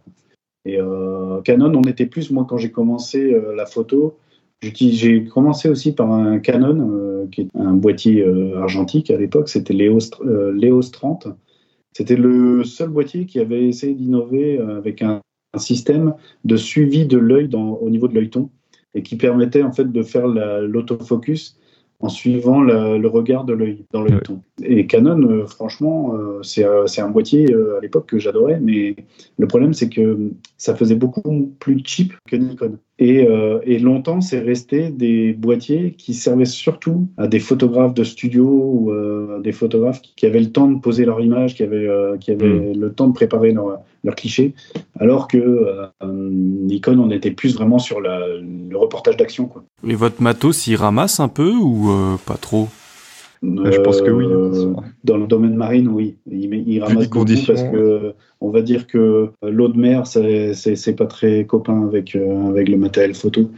Et, euh, et même quand, euh, quand le matériel ne prend pas l'eau directement, rien que l'air qui est chargé en sel, hmm. l'air marin, au final, a tendance à oxyder les, les systèmes en fait, de, de nos appareils. Donc on est obligé déjà de d'avoir un entretien régulier avec ce matériel-là et justement aussi de, de, faire des entretiens particuliers euh, euh, de temps en temps avec des spécialistes, puisque nous, euh, on a capacité par exemple de nettoyer notre capteur, on a du, du matériel pour pouvoir le nettoyer, mais des, des, des, entretiens poussés, on est, on est pas forcément équipé. Donc là, on est obligé de passer par des spécialistes derrière pour, pour pouvoir faire ce genre d'entretien. Et puis j'imagine que peu importe les conditions météo, toi, il faut que tu sois, enfin, il faut que tu fasses les photos quand même. Il faut quand même que ce soit du solide. Oui, et puis le problème, c'est que quand on part, quand on est à terre, c'est pas, pas trop un problème puisque, tout dépend de la mission. Mais si on est à terre et qu'on n'est pas très loin de notre, ce qu'on appelle notre labo photo, on peut toujours euh, faire un saut. On prend la voiture, on va, on va chercher un nouvel appareil si, euh, si l'appareil est en rade. Euh, et on peut continuer à faire notre reportage. Mais quand on est en mer, au sein d'un bateau, au sein d'une, task force, une fois qu'on est à bord, on va pas pouvoir faire un aller-retour pour aller récupérer notre matériel. C'est pour ça que souvent, euh, on essaye quand même de se doter euh, ce qu'on appelle un spare, qui va nous permettre, si jamais on a une casse ou un, ou un problème technique sur l'appareil, de pouvoir le remplacer par un autre euh, qui sera dans notre soute. Je comprends bien. Du coup, bah, écoute, on va continuer un peu sur la, sur la photo. Est-ce que, est-ce que toi, il y a des sujets que tu préfères photographier? Est-ce que tu préfères photographier, par exemple, je sais pas moi, les personnels, les avions Ou est-ce que, est-ce que bah, c'était égal et c'est, c'est fait en fonction de la mission? Alors j'ai eu énormément d'opportunités en tant que photographe dans la marine, j'ai vu énormément de, de métiers différents. Euh, c'est ce que je disais euh, lors de, de ma remise de prix. Euh, ce que j'aime dans l'institution en, tant que, en tant que photographe, et puis bon, la chance que j'ai, c'est d'être rentré dans la marine en tant que photographe dès le départ. J'ai eu la chance de pouvoir embarquer sur pratiquement tous les bateaux de la marine, en partant du plus petit bâtiment école d'à peine une trentaine de mètres de long, euh, jusqu'au porte-avions Charles de Gaulle, en passant par euh, divers aéronefs, que ce soit de la marine, mais des marines alliées aussi, mais aussi de l'armée de l'air et de l'espace. Et j'ai eu la chance aussi d'être éditreuillé sur un, sur un sous-marin nucléaire d'attaque en pleine mer. Enfin, je veux dire, c'est on a on a dans cette spécialité une chance inouïe de pouvoir voir de tout. Et actuellement, dirais que j'ai une affection euh, particulière dans tout ce qui est aéronautique navale, mais parce que euh, j'ai eu la chance d'être affecté pendant trois ans euh, au sein de l'aéronautique navale à Landivisio, ce qui m'a permis justement de faire l'image que, que, vous avez connue, mais aussi parce que je trouve que c'est, on est vraiment dans un domaine particulier. on a la chance d'avoir à la fois l'aéronautique et à la fois la mer, qui sont deux domaines qui pour moi sont sont presque différents et qui pourtant s'allient très bien. Et au final, donc du coup, c'est vrai que aujourd'hui, par exemple, si demain on me dit tiens, tu retournes, on a on a une mission sur le porte-avions, est-ce que ça te dit? Forcément, je dirais oui. Quoi. Ouais, évidemment. Je pense que c'est une chance qui n'est pas donnée à tout le monde et encore moins dans le domaine civil de, de pouvoir mettre le pied sur un porte-avions et de voir euh, l'usine dans laquelle on, on opère. Il faut vraiment le vivre pour le comprendre c'est impressionnant. Du coup, bah, j'en profite que tu parles un peu euh, du porte-avions et, euh, et, on va revenir bah, sur le, ton prix de la photographie euh, lors du concours Jacques Balzan. Est-ce que du coup, bah, déjà, tu peux un peu nous décrire cette photo et puis surtout bah, nous dire un peu les dessous, hein, c'est-à-dire comment tu l'as pensé, qu'est-ce que tu voulais faire, etc., etc. Parce que c'est vraiment une très très belle photo. Déjà, merci de me dire que c'est une très belle photo. Euh, c'est vrai que si je l'ai présentée, cette photo, c'est qu'elle m'avait particulièrement euh, marqué, euh, déjà d'un point de vue organisation, et ensuite parce que c'est vrai que j'avais une, on sent une ambiance dans cette, dans cette image qui est vraiment particulière, qu'on ne retrouve pas forcément dans toutes les images à bord du porte-avions. mais cette image-là, je l'ai provoquée et quand je dis que je l'ai provoqué, c'est que, comme je vous le disais tout à l'heure, il m'a fallu pratiquement six mois pour pouvoir avoir cette image-là. Parce que, en fait, c'est un, alignement de plein de choses. Déjà, euh, la météo était particulière ce jour-là. Euh, L'armement qui était sur le Rafale était presque. Euh, c'était, je crois que c'était la première ou la deuxième fois que le Rafale Marine euh, était équipé comme ça pour partir en mission. Et en plus de ça, on était dans un, euh, dans un environnement qui s'y prêtait. C'est-à-dire que euh, moi, j'ai eu l'opportunité de faire beaucoup de missions euh, en océan Indien avec le porte-avions. Il faut savoir que dans l'océan Indien, on a plutôt des ambiances lumineuses qui sont pas favorables pour les photographes.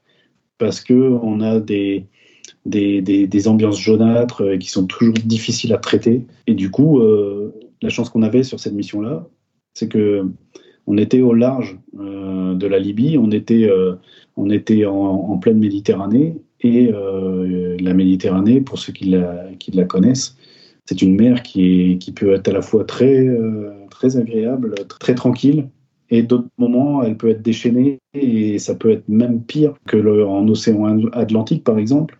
Euh, d'ailleurs, souvent, les marins disent euh, que contrairement à ce qu'on pense, euh, c'est plus risqué en, mer Méditerranée déchaînée qu'en océan Atlantique déchaîné parce que la fréquence des vagues, elle est beaucoup plus courte mm. en mer que sur les océans. Donc, il y avait déjà toute cette partie météo qui faisait que, pour moi, c'était le jour où il fallait que je fasse cette photo. Euh, on avait un ciel totalement orageux, avec des lumières un peu particulières, où on voyait le, soleil qui essayait de percer à travers les nuages. On avait la configuration du Rafale, donc comme je vous le disais, qui était, qui était énorme. On avait quand même euh, quatre bombes euh, sous les ailes, plus un, comment, un, réservoir de 2000 litres, hein, donc c'est hyper conséquent, ce qui permettait justement au Rafale de pouvoir faire une mission de longue durée. Et du coup, comme j'avais je m'étais mis en confiance avec le personnel du d'envol, dont euh, euh, un personnel un peu à part euh, qui aujourd'hui malheureusement est décédé, qui était un ami pour moi. C'était le, major Peoc, qui était directeur du Pont d'envol. Il je suis parti le voir et je lui ai dit voilà, moi je suis arrivé avec un crobat. pour ceux à qui ça parle, c'est un, un, croquis, un dessin, en disant voilà, moi j'aimerais bien faire une photo dans cet alignement-là et, et placé de telle façon. Et il m'a dit, bah écoute, euh, il n'a pas mis beaucoup de temps à réfléchir parce qu'il bah, avait confiance en moi et, euh, il m'a dit, euh, bon, écoute, je te mets quelqu'un avec toi qui fera ta sécurité et donc je te, je te, place à cet endroit-là. Par contre, tu bouges pas de cet emplacement. Je dis d'accord. Donc je suis parti dans ce qu'on appelle le boulevard. C'est en fait le prolongement du pont d'envol sur sur bâbord. bâbord, donc c'est à gauche du bateau et qui, qui est un petit peu en contrebas du pont d'envol, ce qui fait que nous on est, euh, on va dire que notre notre visage est à peu près, les yeux sont à peu près au niveau du pont d'envol quand on est placé à cet endroit-là. Donc j'étais en dessous de l'avion et un petit peu en amont, c'est-à-dire par rapport à la catapulte, ce qui permet d'avoir le trois avant du, du Rafale. Et du coup, bah, je dis, bah, c'est exactement ce que je veux. C'est là qu'il faut que je me place. Et là, le, le, personnel qui était avec moi, il me dit euh, attention, hein, parce que quand le, le, Rafale il va partir, là, équipé comme il est, il sera en post-combustion. J'ai dit oui, je sais, je sais, mais c'est l'image qui me permettra justement d'avoir euh, quelque chose de particulier. Et, et, euh, du coup, je lui dis mais vous inquiétez pas, dès que j'ai fait la photo, je baisse la tête. Et du coup, je, en fait, il se passe en général, je pense qu'un pilote vous le dira mieux que moi, mais euh, il se passe à peu près 10-15 secondes entre le moment où le, pilote enclenche la post-combustion, donc 120% de la, puissance, et euh, le moment où il est catapulté. Et ce moment-là, en fait, il paraît énorme, il paraît long, parce que euh, y a énormément de vibrations, énormément de bruit, euh, mais c'est impressionnant, c'est à vivre, c'est unique. Et donc, du coup, il met, il met la post-combustion. Et là, je vois en fait, au moment où il ramène le croc de, de la catapulte euh, vers le, le rafale, euh, ben, juste avant, il y avait, euh, il, y a, il, y a, de la vapeur en fait qui se forme. C'est des, c'est, en fait, c'est, c'est un surplus de vapeur qui se forme au niveau de la catapulte, et du coup, ça donnait une ambiance en plus dans, le, dans l'image. Et là, je dis, bah, c'est maintenant qu'il faut que je fasse la photo. Et là, j'ai déclenché. Et, euh, et juste avant en fait qu'il soit catapulté, et ce qui m'a valu cette image-là.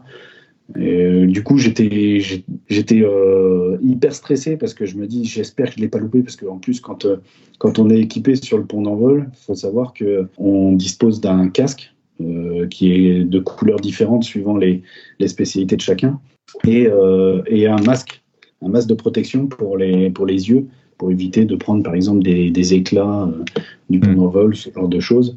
Et, et, du coup, pour faire la prise de vue, c'est beaucoup plus compliqué parce que voir à travers l'œilleton euh, en, en, portant le masque, on a toujours l'impression que c'est pas net ce qu'on vise. Et au final, euh, je suis rentré au labo photo, puisqu'on avait on disposait d'un laboratoire photographique à, au sein du, du porte-avions, et que j'ai commencé à, à, ce qu'on appelle un, un, editing de mes images.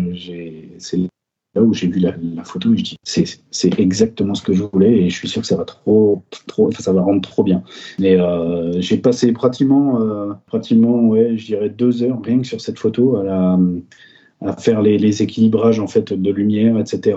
pour euh, pour en fait avoir ce résultat là. Et beaucoup d'ailleurs me posent la question, me disent mais elle est retouchée votre photo? J'ai dit non, en fait, elle n'est pas, elle est pas retouchée, c'est l'image brute qui a juste été traitée au niveau de la lumière et, euh, et le rendu, il était, il était juste parfait. Quoi. De toute façon, quand tu bosses avec Lightroom, tu peux pas euh, truquer ta photo, entre guillemets. Enfin... Non, pour moi, c'est ça. Et c'est souvent ce que je joue juste avec des curseurs, quoi. Après, je, vois pas qu'est-ce qui serait truqué dans cette photo. Tu vois que c'est clairement que c'est un pont d'envol et, que tu es en plein dans le feu de l'action. Pour moi, c'est une évidence. Ce qu'il y a, c'est qu'aujourd'hui, on arrive dans une ère où, euh, où on commence à avoir de l'IA qui est en jeu. Et il y en a beaucoup qui se disent, euh, avec tous les filtres Instagram, ce genre de choses, euh, ils se disent Ah, mais c'est le ciel a été rajouté, ou euh, vous, avez, vous avez augmenté les contrastes, etc. Euh, et en fait, euh, bah, souvent, je leur dis, mais regarde, il suffit de regarder en fait mon image brute et vous verrez que la différence, elle est, elle est infime. Elle va être peut-être un petit peu plus plate, puisque en général, quand on travaille en brut, l'image est un peu plus plate, mais euh, en fait, il n'y a pas de retouche en soi. Ouais, D'ailleurs, de toute façon, dans pas mal de, de concours photo maintenant, notamment les, les, concours nature, les finalistes, on leur demande d'envoyer la photo de base, la photo euh, non, non retouchée, quoi, pour bien prouver que qu'elle existe, quoi. Oui, et puis qu'elle a été cadrée de telle façon que ça a été pensé avant la prise de vue. C'est quand même un bel alignement parce que c'était le bonjour. Tu dois faire confiance dans ton matériel parce que, comme tu dis, pour la, la mise au point, ben en fait, faut, faut faire confiance à ton autofocus. Oh, c'est vraiment une, une belle succession, quoi, une mm. belle, une belle composition, quoi. Et juste pour se, se rendre compte en fait de, de à quel point tu es proche du Rafale, c'est pris avec quel objectif ça? Je devais être, je pense, à peu près au ouais, 50 mm ou 60 mm. Ok, quand même. Moi, je, je, je, pensais, je pensais moins. En fait, je suis, euh, je suis assez proche, mais euh, quand même en avant du. C'est ça. T'es proche quand il passe euh, à ton, dans ton, par ton travers, quoi. Ouais. Mais par contre, j'ai dans cette série-là, je pourrais, je pourrais vous les présenter d'ailleurs. J'ai une photo quelques secondes après où en gros j'ai la j'ai l'aile du Rafale qui est au-dessus de moi. je suis euh, là par contre je suis passé au grand angle parce que ce que je voulais c'était avoir l'énormité du, du, Rafale, le côté imposant du Rafale en premier plan et avoir le, le, comment l'immatriculation du, du, du, porte-avions Charles de Gaulle R91 en arrière-plan. Et c'est vrai que cette photo-là aussi, elle est assez impressionnante parce que c'est là où on se rend compte du placement que j'ai et que en fait euh, le, le Rafale il passe juste au-dessus de moi quoi. Ouais, euh, c'est quand on voit la, photo à première euh, à première vue, quand on connaît pas en plus le Charles de Gaulle, euh, on peut imaginer que tu es à plat ventre sur le pont d'envol, mais non, du coup, ça casse ça a cassé le mythe. mais je pense que si je l'avais fait, je j'aurais pas pu retourner sur le pont d'envol parce qu'il y a interdit de. Je crois qu'on n'a pas l'autorisation maximum de se mettre un pied, un genou à terre, mais on n'a pas le droit de se mettre à manger sur le pont d'envol. ça serait trop risqué. S'il y, a un, y a un accident ou quoi que ce soit, on n'a pas le temps de réagir en fait. Oui, j'imagine bien. Et du coup, euh, lors de, de la cérémonie euh, à l'Aéroclub de France, quand ils ont euh, présenté tous les finalistes de ta catégorie, il y a, y, a, des choses que tu as vues qui t'ont vraiment plu? Tu étais serein dans ta photo? Qu'est-ce que qu'est-ce que t'en pensais? Non seulement alors c'était pas, je sais pas, alors c'est peut-être de l'humilité, je sais pas, mais Déjà, j'étais hyper fier d'être arrivé enfin, dans les, dans les présélectionnés, mais je m'attendais pas à plus. J'étais déjà heureux que ma photo euh, soit apparue euh, euh, lors de, la remise des prix, et, c'est vrai que j'avais vu énormément de, photographies très belles, quoi, et de, vraiment de qualité, et avec, avec vraiment des, un œil différent. Et du coup, je n'y croyais même pas, en fait. Quand, on est arrivé à la remise du deuxième prix parce que moi, j'avais, posé que cette photo-là. J'avais pas, pas participé à toutes les catégories. Et, euh, je me suis dit, euh, là, ça y est, ils ont, donné le, deuxième prix. Puis, euh, bon, c'est fini. Au moins, moins, j'aurais essayé. Et puis, puis c'est là où j'ai entendu mon nom. J'ai dit, non, c'est, c'est un rêve ou. J'y croyais pas vraiment en fait. Je savais, je savais ce que j'avais fait, c'est-à-dire que j'étais fier de ma photo et, et si je l'avais présenté, c'était pas pour rien, c'est parce que, parce que j'y croyais en cette image. Mais, mais comme c'était tout nouveau pour nous, euh, surtout pour les, les, reporters de la marine, euh, avant on ne connaissait pas ce, prix-là. Et donc du coup, je me suis pas, je me suis pas dit que ça allait, euh, ça allait être pour moi. Surtout qu'on s'accorde à dire que la, la, catégorie future, ça reste quand même la catégorie la plus disputée. Oui, oui, oui. Et moi d'ailleurs, c'était, je trouvais ça assez étonnant.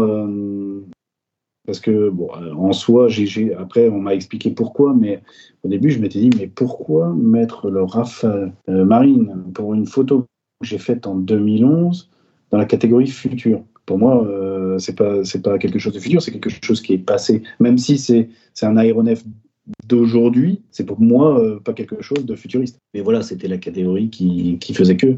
Mais c'est vrai qu'à des moments, quand j'ai vu qu'il y en a, parce que moi, il faut savoir une chose, c'est que quand j'ai proposé ma photo, j'en avais plein d'autres, et j'en ai toujours plein d'autres d'ailleurs, mais euh, je pensais qu'on pouvait participer qu'à une seule catégorie, c'est-à-dire qu'on pouvait présenter qu'une seule photo. Ah oui, oui, d'accord. Donc du coup, j'ai même pas essayé de, de présenter euh, dans la catégorie passée ou la catégorie présente, alors qu'en fait, j'aurais très bien pu le faire. Comme quoi, des fois, il n'y a pas besoin de d'en rajouter pour, pour être sélectionné. Et je me souviens encore euh, que le jury, quand ils, quand ils m'ont remis le prix, en fait, ce qu'ils ont, ce qu'ils ont vraiment apprécié euh, dans ma photo, par rapport à pratiquement toutes les photos qui étaient sorties, c'est que c'est ce côté euh, mélange entre la machine et l'humain. Parce que souvent, on voit, on voit, on voit des beaux aéronefs euh, dans des, dans des conditions de lumière euh, particulières euh, ou des belles prises de vue faites d'un autre aéronef. et, mais, mais, on voit très peu, enfin, très rarement le, côté humain. Et moi, c'est ce que j'avais voulu représenter aussi en, en mettant cette image, c'est de montrer que sans l'humain, on ne pourrait pas faire voler ces machines. Et aujourd'hui, quand on voit sur le, sur le porte-avions, c'est des centaines de personnes qui permettent à nos pilotes aujourd'hui de pouvoir se faire catapulter et de rentrer de leur mission euh, sain et sauf et avec, euh, et avec tout ce qui va à côté. Donc euh, c'est pour moi une preuve pour euh, dire regardez, en fait, il n'y a, pas que, il a pas que des beaux avions, il y a aussi des hommes derrière, des hommes et des femmes qui permettent d'arriver à ça. Quoi. Très bien. Bah écoute, on va terminer sur ça. Je vais juste te demander, t'as envoyé tes candidatures pour le prix 2024 ou pas encore? Ouais, ouais, j'ai. Cette fois-ci, j'ai envoyé trois photos par contre. Ah oui, voilà, t'as envoyé trois photos cette fois. Alors du coup, euh, bah, je, peux, je peux vous en parler. Hein. J'ai, euh, dans la catégorie future, euh, je suis resté sur une photo du Rafale, mais pas du tout dans le même contexte, pas du tout dans les mêmes ambiances. Alors c'est un peu particulier, mais bah, vous le verrez par vous-même si jamais elle, elle, ressort, et puis de toute façon, je pourrais vous la montrer. C'est une photo prise de nuit à 2h du matin, qu'on appelle les booms c'est euh, les personnels qui vont euh, armer les aéronefs. Et on voit un Rafale Marine euh, qui est en train de recevoir des GBU-12 en pleine nuit sur le pont d'envol. Et du coup, on a des, ambiances lumineuses qui sont super sympas et avec le ciel étoilé sur une prise de vue qui est faite sur à peu près une dizaine de secondes. Ok, bah ça marche, ouais. Bon, bah écoute, on te souhaite bonne chance. Et pour info, euh, pour finir, euh, grâce au concours euh, Jacques Balzan de cette année, donc j'ai eu la chance d'avoir un Lumix S5 II. Et donc du coup, ce qui m'a fait, ce qui a fait que j'ai pu revendre mon Alpha 7 Mark II. Et grâce à l'argent que j'avais récupéré de l'Alpha 7 Mark II, je me suis acheté le Sigma 150-600 Sport. Et franchement, je le conseille. Pour ceux qui sont un peu fans de, de spotting et qui n'ont pas énormément de moyens, euh, c'est-à-dire qu'ils n'ont pas 10 000 euros à mettre dans, dans, du, mm. matériel. Franchement, euh, il fait énormément bien le, taf. Il a un piqué assez impressionnant, quoi. Ok, bah ouais, c'est, euh, je connais, on connaît pas mal de monde qui, a, qui ont ce genre d'objectif là, le 150-600. Il est, il est quand même connu dans le milieu du spotting aussi. ça fait partie d'un des objectifs qui est le plus utilisé, quoi. Si tu veux un peu une, une bonne focale. Bah, bah écoute, merci beaucoup. Merci d'avoir passé ce, ce, petit moment avec nous. C'était bah, très instructif. Et euh, bah écoute, bonne chance pour le prix Balzan euh, de cette année du coup. Mais ouais, et puis bah, j'espère qu'on pourra se voir là-bas. On espère euh, vous préparer des petites choses, mais on, on va pas trop en dire pour le moment. en tout cas, merci à vous aussi de m'avoir accueilli et, ça a été un plaisir. Et pour, pour ceux qui m'écouteront, n'hésitez pas à rejoindre mes réseaux et j'ai aussi un portfolio de mes œuvres dans, l'aéronautique, mais euh, le plus facile pour me retrouver, c'est Fan Aéro sur Facebook. N'hésitez pas à, fouiller un petit peu et euh, vous arriverez à, voir un petit peu mes œuvres grâce à, ce compte-là. J'ai aussi un portfolio donc euh, Adobe qui est en lien sur mon sur ma page Facebook si ça vous intéresse. Eh ben écoute, on va mettre ça et puis on mettra tout en description et on te taguera sur nos réseaux aussi pour t'envoyer du monde. Super, merci à vous et puis au plaisir de vous revoir très vite. Allez, merci à toi. Ciao. Merci beaucoup.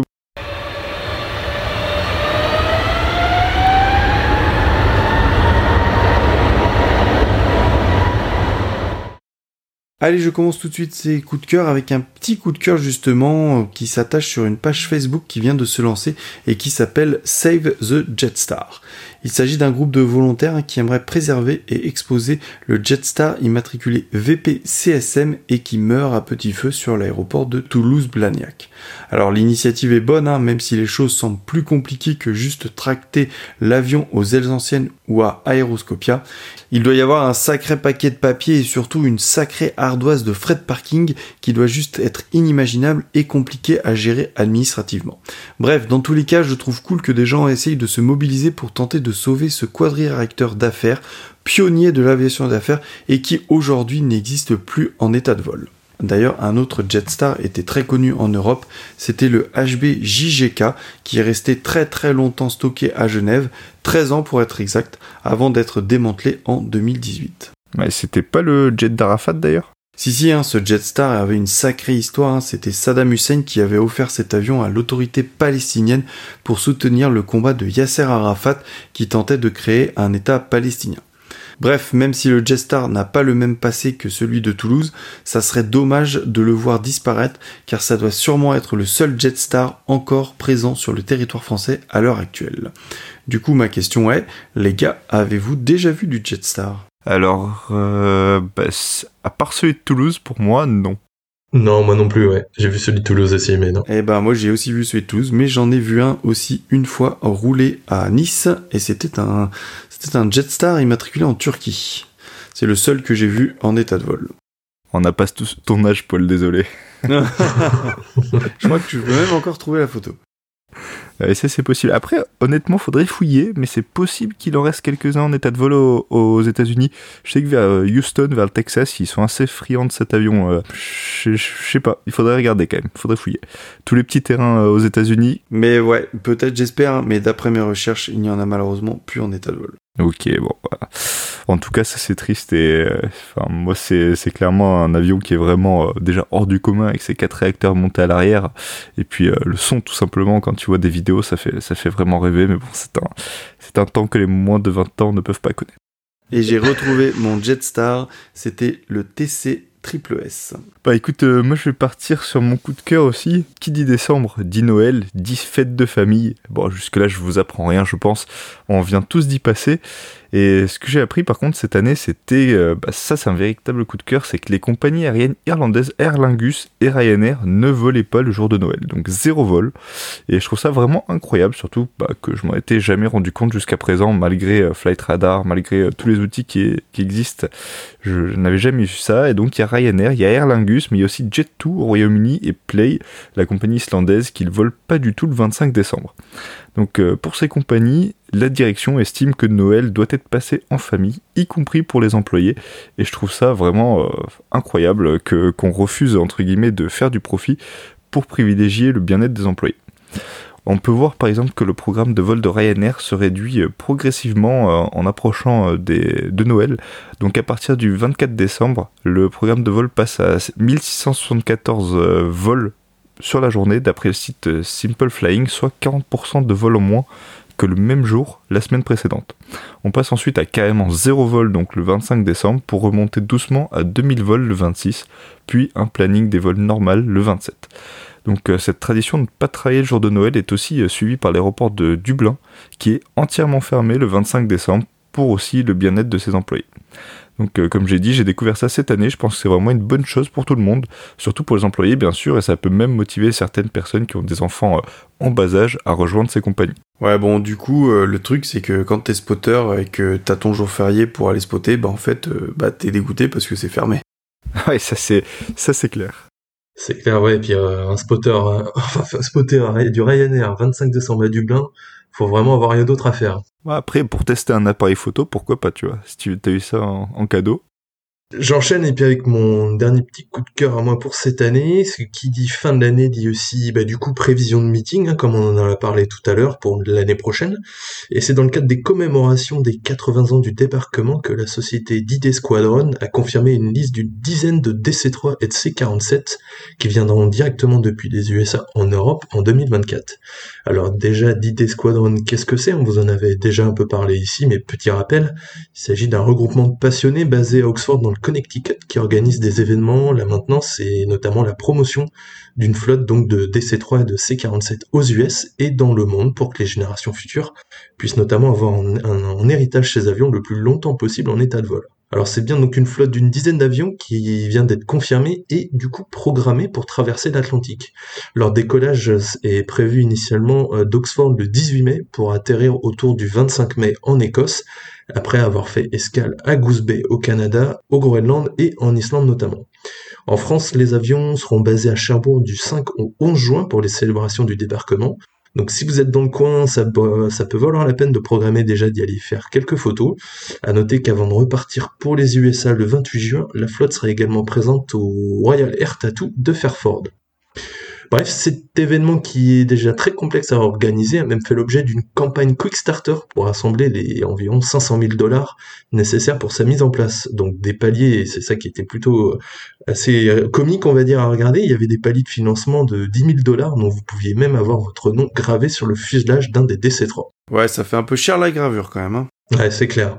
En attendant, on peut, enfin, vous pouvez aussi suivre le D-Day Squadron sur Instagram et sur Facebook pour voir l'avancée du projet.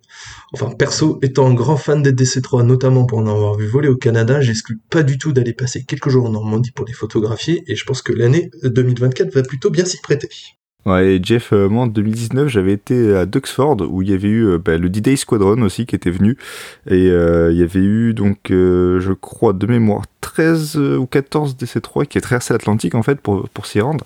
Et en tout, il y avait 22 avions, je crois. un peu plus d'une vingtaine de DC-3 qui étaient présents à Duxford. Et vraiment, vraiment, ça valait le coup d'y aller. Ils avaient fait un vol en formation. Bon, ils n'étaient pas tous, tous en formation, mais si vous aimez le DC-3, si vous aimez les vieux avions, c'est euh, là-bas qu'il faut aller en tout cas. Ouais, c'est intéressant parce qu'en plus, je crois que ce vol de 2019, ils avaient bien en tête justement que ça servait d'entraînement et de répétition avant 2024.